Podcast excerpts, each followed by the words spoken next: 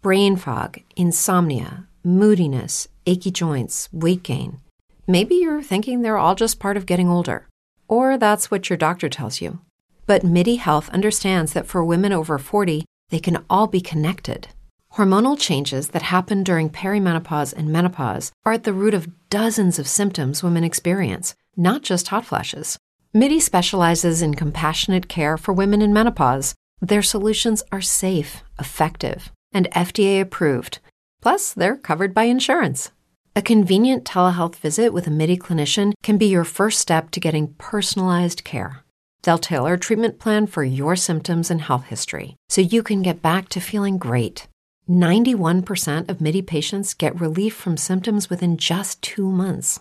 When your body changes, your care should too. Book your virtual visit today at joinmidi.com. That's joinmidi.com. Muy buenas tardes a todos, ¿cómo están?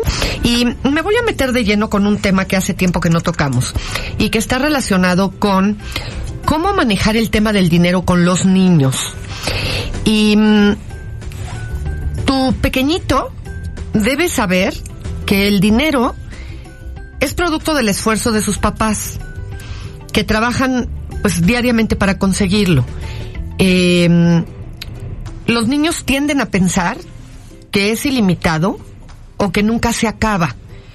Eh, no hacen conciencia clara y entonces de pronto están muy insistentes con cómprame esto y es que quiero esto y mira es que dame dinero para no sé qué y, y nosotros muchas veces cometemos el error de asumir que ellos tendrían que tener la conciencia porque es obvio que hay una cantidad de dinero específica, delimitada, que nosotros tenemos, y no nada más eso, sino que hay cantidades de dinero que se pueden, eh, de alguna manera, dedicar a gastos vagos, ¿no? Como no controlados administrativamente, que tiene que ver con darle el dinero para el refresco, para comprar unas galletas, para comprar un chocolate. Y mm, como nos parece que a lo mejor de pronto 10, 15 pesos, pues no pasa nada, eh, no vamos marcando una pauta. Los niños van creciendo y van teniendo una clara demanda de cosas mucho más caras.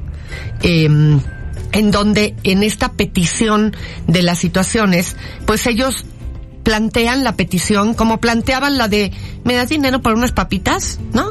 La plantean igual ante una situación que puede ser una consola para un videojuego o un videojuego tal cual, este, o una computadora o un teléfono, o un ándale, cómpramelo, regálamelo, este, ya va a ser mi cumpleaños.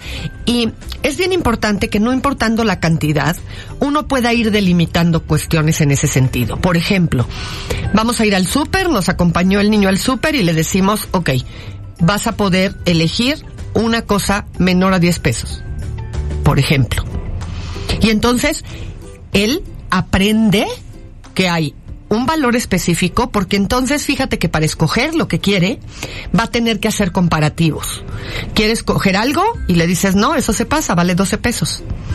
Eh, no, pero entonces a ver, ¿no? Y entonces va a empezar a ponerse a fijarse de una manera más detallada y a darse cuenta que cuando hay algo que puede comprar de menos de 10 pesos, pues qué cosas son y qué cosas no de tal forma que en otro momento, cuando quiera, puede decir, ok, yo voy a llevar cinco pesos míos y entonces si hay algo que se me antojó el otro día y que no pude comprar porque valía 12, yo llevo mis cinco pesos y con eso yo completo. Ok, adelante. Estos pequeños detallitos del día a día van generando en los niños una conciencia específica sobre a su medida, en su magnitud, un eh, planteamiento que implica ir haciendo cálculos e ir tomando decisiones. Cuando este proceso lo verbalizamos de una manera clara, puede llegar el momento en donde vayamos al súper y le digamos, hoy no hay dinero para eso. Porque dentro de nuestra economía también es claro que a veces cuando le decimos a un niño no tengo dinero, o no, no, papito, ahorita no, porque no se puede. A la hora que ellos te ven pagar algo, dicen, es que tú me dijiste que no tenías dinero. Y es importante explicarle.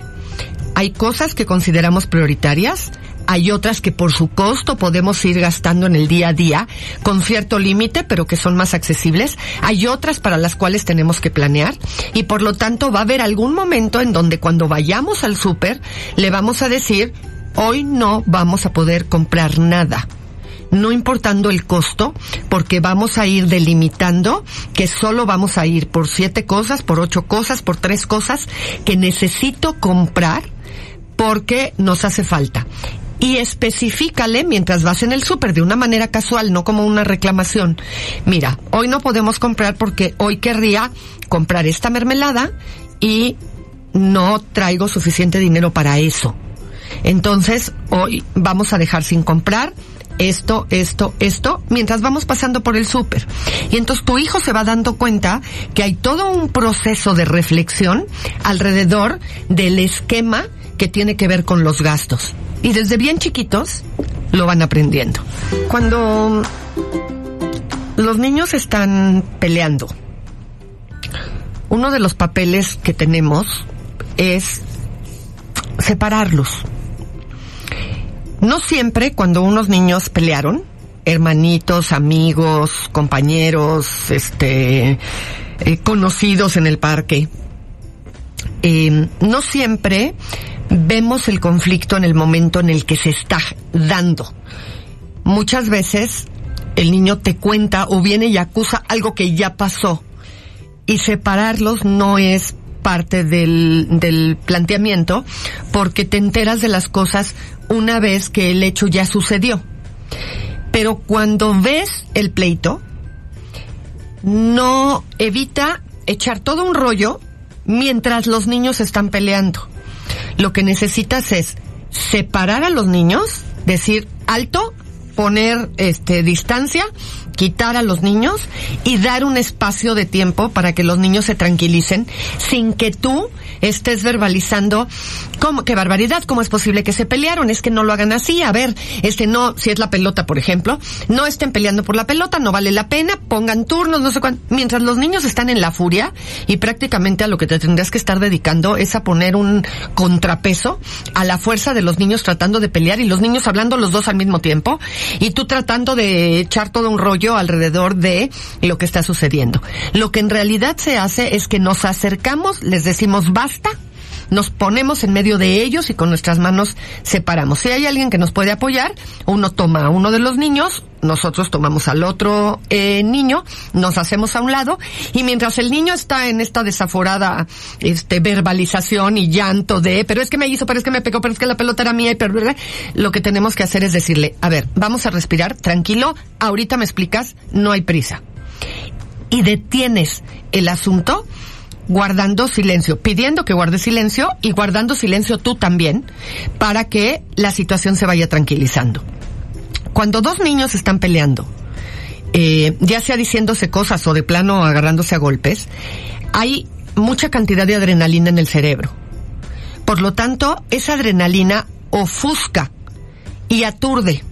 Y es importante estas, estos dos elementos porque cuando el niño está ofuscado, que es que haz de cuenta que siente que tiene una nube dentro de la cabeza y está disparado por todos los costados la eh, actuación de los impulsos.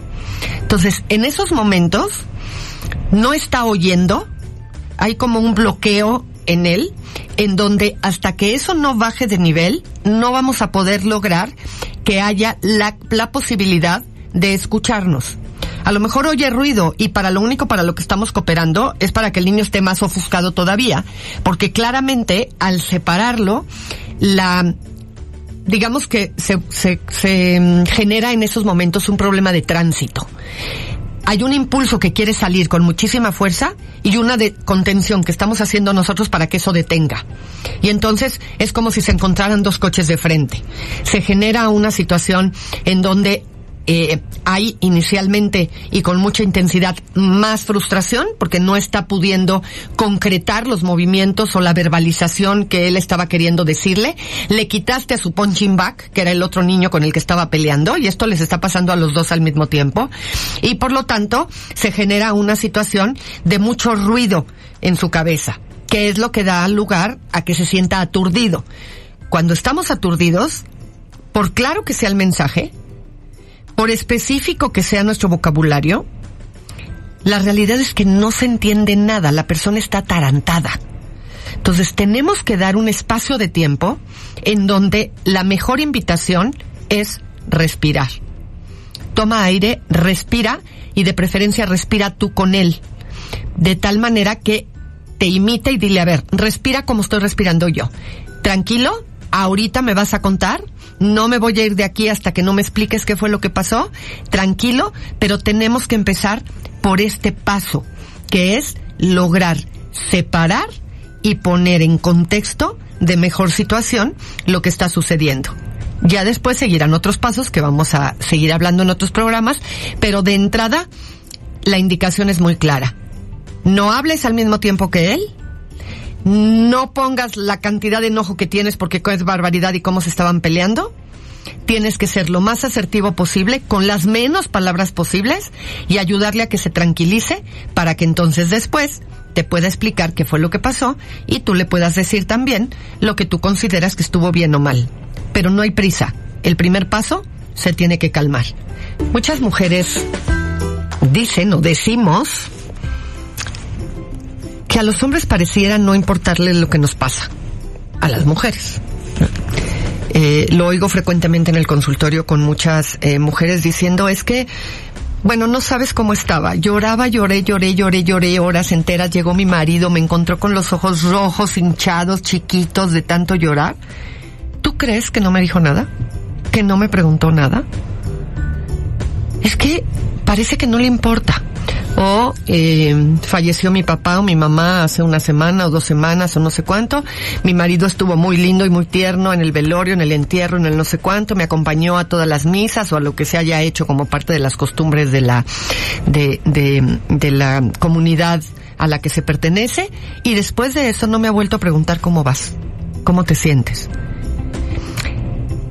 Y una de las situaciones eh, que permite ayudar a entender un poco este funcionamiento masculino es que los hombres han sido educados para resolver problemas.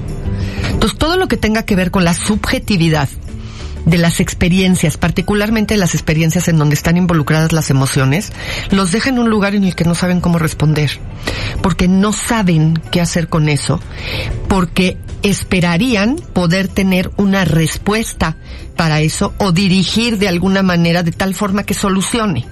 Si tú le platicas a un hombre que algo sucede con respecto a tal cosa, te va a empezar a decir cómo solucionarlo.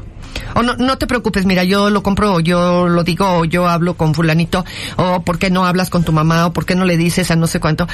Porque esta idea tan frecuente en las mujeres de desahogo, ¿no? En donde en muchas ocasiones lo único que se quiere es que la persona escuche y esté ahí y ya.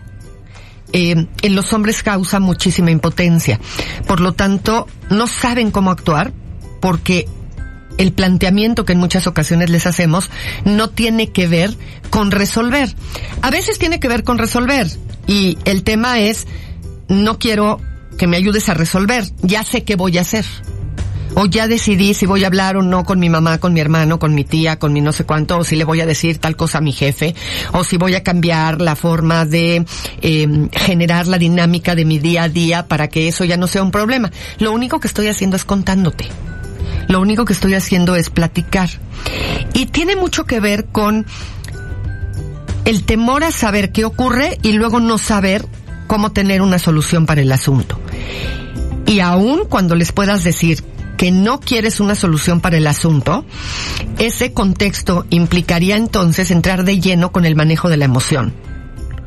Y muchas veces, aunque cada vez hay más hombres que tienen la posibilidad porque ha ido cambiando la forma de educación, sigue habiendo muchos hombres que el proceso del manejo y de la conexión directa con la parte emocional es algo que no pueden manejar, que no saben cómo plantear o cómo acompañar al otro cuando está viviendo una situación eh, de tipo emocional. Si tú te fijas, cuando los hombres van a un velorio, eh, y el velorio es de eh, el amigo, por ejemplo, porque si es de la amiga de la esposa o de la hermana del amigo o de algo en ese sentido, se van a acercar, van a dar el pésame y se van a quitar, se van a poner a platicar con otros hombres y van a hablar de deporte, de coches, de la chamba, del no sé cuánto y e incluso tienden a salirse cuando el velatorio es en un lugar eh, donde hay el cuarto principal donde se está velando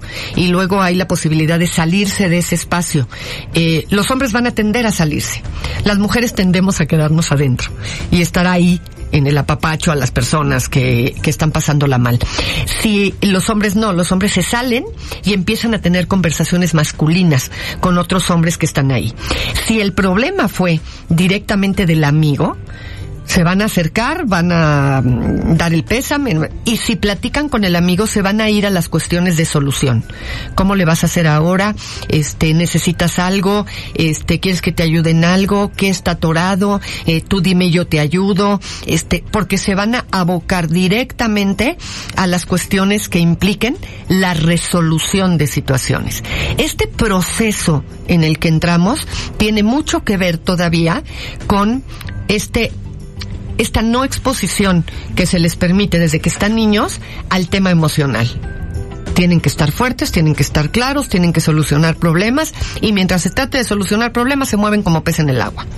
Mientras se trate de un acompañamiento que implica una conexión solamente en contacto, metidos en la alberca de las emociones, va a costar más trabajo y se van a hacer de lado. Entonces, no necesariamente es que no les importa lo que nos pasa a, las mujeres es que no saben cómo relacionarse con eso.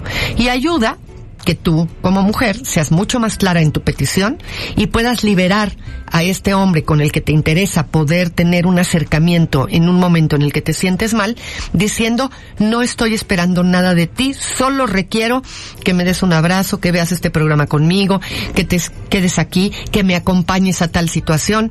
Y suelen ser eh, en la mayoría de las ocasiones, habrá de todo, pero en la mayoría de las ocasiones ellos dicen, tú pídeme, es que a mí no se me ocurre, dime qué y con mucho gusto lo hago. Y entonces en ese caso suelen requerir un poco de dirección. Y cuando sí tienen la disposición para poder acompañarte a esto, pues te queda perfectamente claro que el tema no fue que no les importe. Hemos venido platicando mucho, mucho sobre el apego. Y particularmente quiero seguir haciendo referencia a las consecuencias de no recibir este amor en la infancia.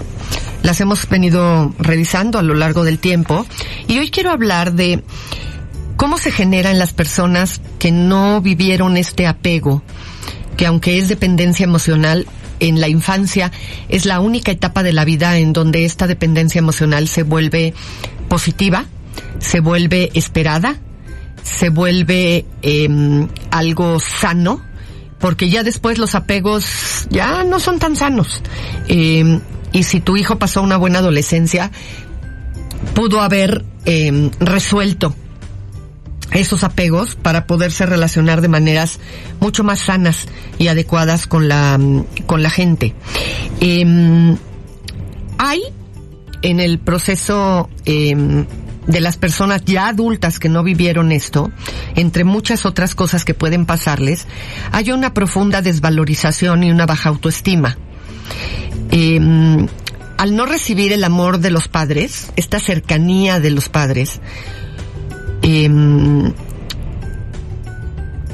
esto que es el núcleo fundamental de la personalidad futura, no es que deje un hueco que no hay manera de llenar y que entonces las personas que no tuvieron un buen apego en la infancia con papá y o mamá, eh, se queden ya predestinadas para pasarla muy mal y sufrir en la vida. No, porque siempre somos susceptibles de cambiar. Siempre somos eh, susceptibles de poder ser, de modificar cosas y de cambiar comportamientos. El tema es que, pues requieren de un gran nivel de conciencia y de autocrítica para poder poner eh, nuestra atención en esas situaciones, analizarlas y saber que ciertas cosas que nos van pasando a lo largo del tiempo y de la vida em, van llevándonos a momentos o situaciones en donde eh, tenemos que hacer un análisis importante. Y ese análisis se puede hacer a través de una terapia se puede hacer a través de meditación, de yoga, de em, actividades de desarrollo humano. El tema es saber detectar. Yo tengo por ahí una carencia y tengo un bote ahí sin fondo que entonces hace que todo el afecto que me dan se va y ese bote siempre tiene una sensación de estar vacío. Bueno, cuando no se obtuvo ese amor inicial, lo que viene más adelante puede ser asimilado eh, adecuadamente solamente si la persona hace conciencia de estas, eh, en, en, psicología solemos decirle huellas de abandono. No es porque la persona a lo mejor no estaba, era porque no estaba disponible emocionalmente. A veces sí tiene que ver con que la persona no estuvo, eh, de ninguna manera, pero lo aclaro porque hay mucha gente que piensa que si tuvo a papá y a mamá presentes en la casa, eso no tiene por qué haber generado sensaciones de abandono. Y la realidad es que podemos tener papás presentes físicamente, pero poco disponibles emocionalmente por la propia historia que ellos tienen. Y se pueden tener papás que no están presentes todo el tiempo porque a lo mejor trabajan todo el día, los ves un rato en la noche, pero con una disponibilidad emocional muy importante. Entonces, este amor inicial garantiza de alguna forma, acompañado de la buena educación por supuesto, que estos chicos vayan creciendo y vayan llegando a la vida adulta con un criterio adecuado de qué nivel de demanda afectiva corresponde a cada estilo de relación. Hay personas y, la pareja es la que suele pagar los platos rotos muchas veces de esto, porque entonces en la pareja se pone un nivel de demanda afectiva que pareciera que esa persona tiene que satisfacer toda la huella de abandono que traemos de la infancia. Y la realidad es que no es cierto.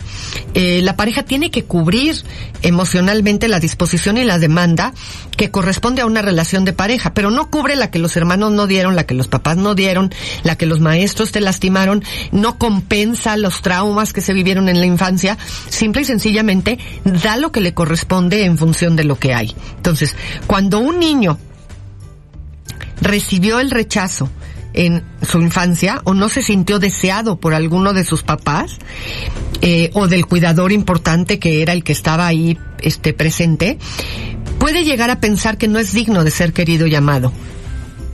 Y entonces, por consiguiente, crecerá con una autoestima baja. Y ese tema tiene que ser trabajado. Por eso cuando tú eres un papá o una mamá consciente de que no tuviste una fuente de energía emocional importante en tu infancia, tienes que hacer conciencia de esto para que no repitas patrones con tus hijos y esto se haga una cadena que no para. Y entonces hay generaciones y generaciones y generaciones en donde hay mucha frialdad, en donde la parte emocional está muy hueca, en donde las personas tienen eh, a lo largo de la historia de las familias generacional eh, muchos divorcios em, o, historias de violencia que se repiten, se repiten, se repiten a consecuencia de una situación de esta. Recuerda que siempre tú puedes cambiar tu chip mental si haces conciencia de esto y te acomodas de una forma diferente. Como te decía en el corte, existe un trastorno que se llama trastorno dismórfico. Em, los, eh, los trastornos son, son muchísimos los trastornos que puede haber psicológica y psiquiátricamente hablando. Eh, y siempre les he dicho, es un librote. El, el, el libro donde están todos los, los trastornos. Y mm, están clasificados siempre eh, agrupados dependiendo del tipo de sintomatología o de sus características. Por ejemplo, así como existe el gastroenterólogo y dentro de la de lo de lo gástrico existen muchas enfermedades distintas, pero están relacionadas con el, el, sistema gástrico. Lo mismo pasa con las situaciones mentales. Y existen unos trastornos que se llaman trastornos somatoformes. Son varios trastornos. Dentro de esos trastornos está el trastorno dismórfico o, dismorfofobia. Em, en los trastornos somatoformes, que es el grupo grande, lo esencial de este grupo consiste en que hay síntomas físicos que sugieren una alteración del cuerpo, somática. De ahí que se llaman somatoforme. Para los que no existen ningún eh, ninguna explicación orgánica demostrable o algún mecanismo fisiológico conocido y en los que hay pruebas positivas o una presunción firme de que los síntomas se encuentran ligados a factores o conflictos psicológicos. A diferencia de los trastornos ficticios y de la simulación, en los trastornos somatoformes la producción de los síntomas no se encuentra bajo control voluntario, es decir, el individuo no tiene la sensación de controlar la producción de los síntomas aunque los síntomas de los trastornos somatoformes son físicos, la patología de los procesos físicos involucrados no son demostrables o comprensibles a través de procedimientos de laboratorio y se conceptualizan más claramente utilizando una explicación psicológica. Entonces, por esta razón, estas alteraciones se clasifican como trastornos mentales. El primer trastorno de esta categoría es el trastorno dismórfico, o que antes se llamaba dismorfofobia. Ya vieron por qué le cambiaron el nombre, porque sabían que yo me iba a trabar. Entonces, ahora se le dice trastorno dismórfico. Este trastorno es la preocupación de la persona por algún defecto imaginario en el aspecto físico de la persona que lo padece. Es muy frecuente que esto pase en la adolescencia. Alguna vez tuve yo a unos papás en el consultorio sumamente preocupados porque el hijo presentó este trastorno a partir de la salida del acné del proceso adolescente. Entonces este chico tenía un acné, la verdad es que bastante razonable, bastante parecido al que tienen otros chicos.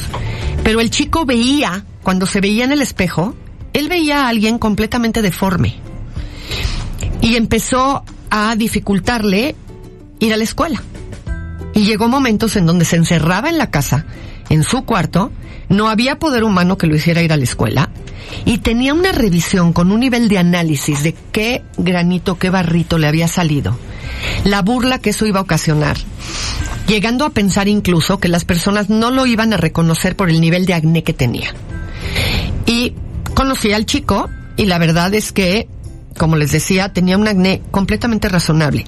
Requerimos de la atención de un psiquiatra, requirió incluso un psiquiatra que lo fue a ver a su casa y que empezó a tratarlo en su casa porque el chico no salía a la calle porque claramente cuando se le pedía al chico que dibujara cómo se veía él eh, hiciera un poquito como su autorretrato, digamos, lo que acababa plasmando en la hoja eh, de papel era una monstruosidad completamente absurda y que no correspondía con la realidad, pero el chico así lo veía.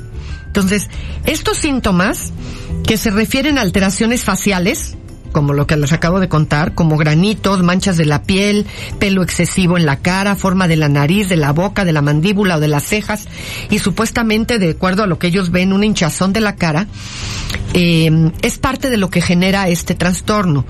Con menor frecuencia, la persona se queja de la forma de los pies, de las manos, de sus pechos, de la espalda o de cualquier otra parte del cuerpo. Eh, en algunos casos puede Em, verse de manera objetiva la presencia de alguna pequeña anomalía física. Pero lo que importa aquí es la preocupación de la persona es claramente excesiva. Eh, como les decía, esta, este problema antes se llamaba dismorfofobia, pero dado que la alteración no supone una evitación por fobia, se fue cambiando el nombre. El término eh, anterior se utilizaba para referirse a casos en los que la creencia en un defecto en el, aspecto físico llegaba a ser delirante.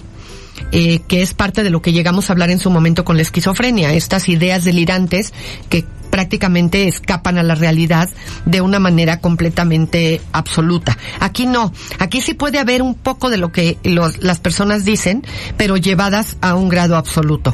Esta creencia mm, delirante del defecto en el aspecto físico ya hoy se separó se clasifica como trastorno delirante de tipo somático y se separó de el eh, trastorno dismórfico del que estamos hablando ahorita.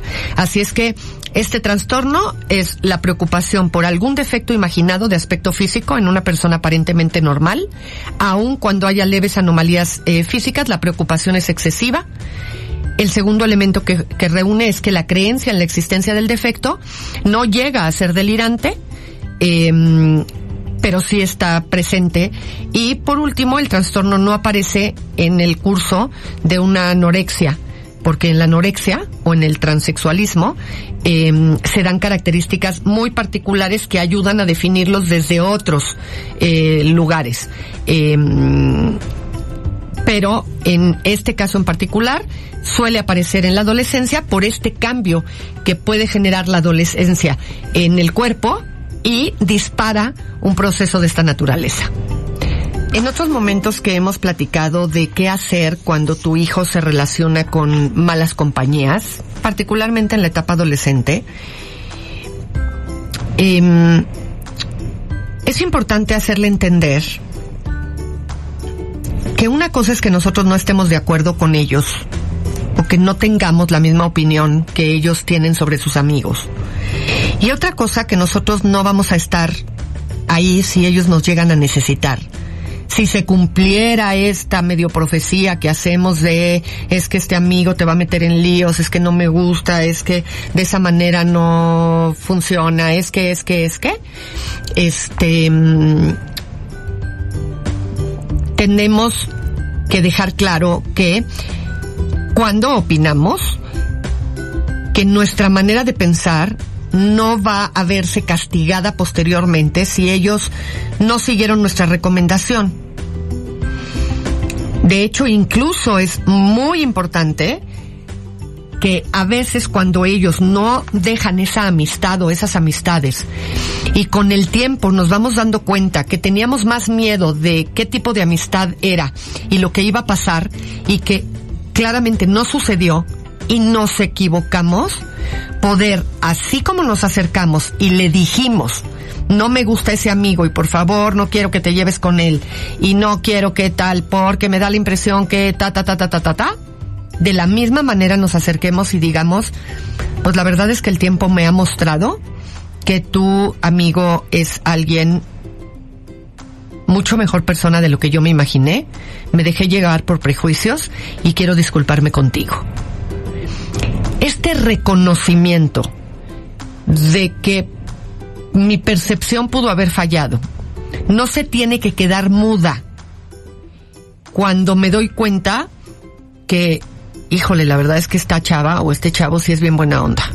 O nunca me hubiera imaginado que el que iba a apoyar a mi hijo cuando lo operaron era este amigo o esta amiga que estuvo ahí con él y lo acompañó, hizo lo que tenía que hacer, no lo dejó solo, lo sacó adelante. Wow. Y yo tenía una pésima imagen de este amigo o amiga en cuestión. Hay que darle las gracias al amigo por lo que haya hecho en ese momento, si es que hizo algo en particular. Eh, y reconocerlo ante nuestros hijos. O no hizo nada en particular, pero tampoco hizo aquello que nosotros creímos que iba a meter a nuestro hijo en problemas. Y en ese proceso es bien importante que acabemos generando un esquema en donde podamos plantear eh, dónde estábamos parados. Este reconocimiento a nuestros hijos hace que valga la pena para ellos lo que nosotros eh, vivimos, lo que nosotros pensamos y nos hace ganar puntos frente a nuestros chavos. Recuerda, tu comportamiento sirve de modelo para tus hijos.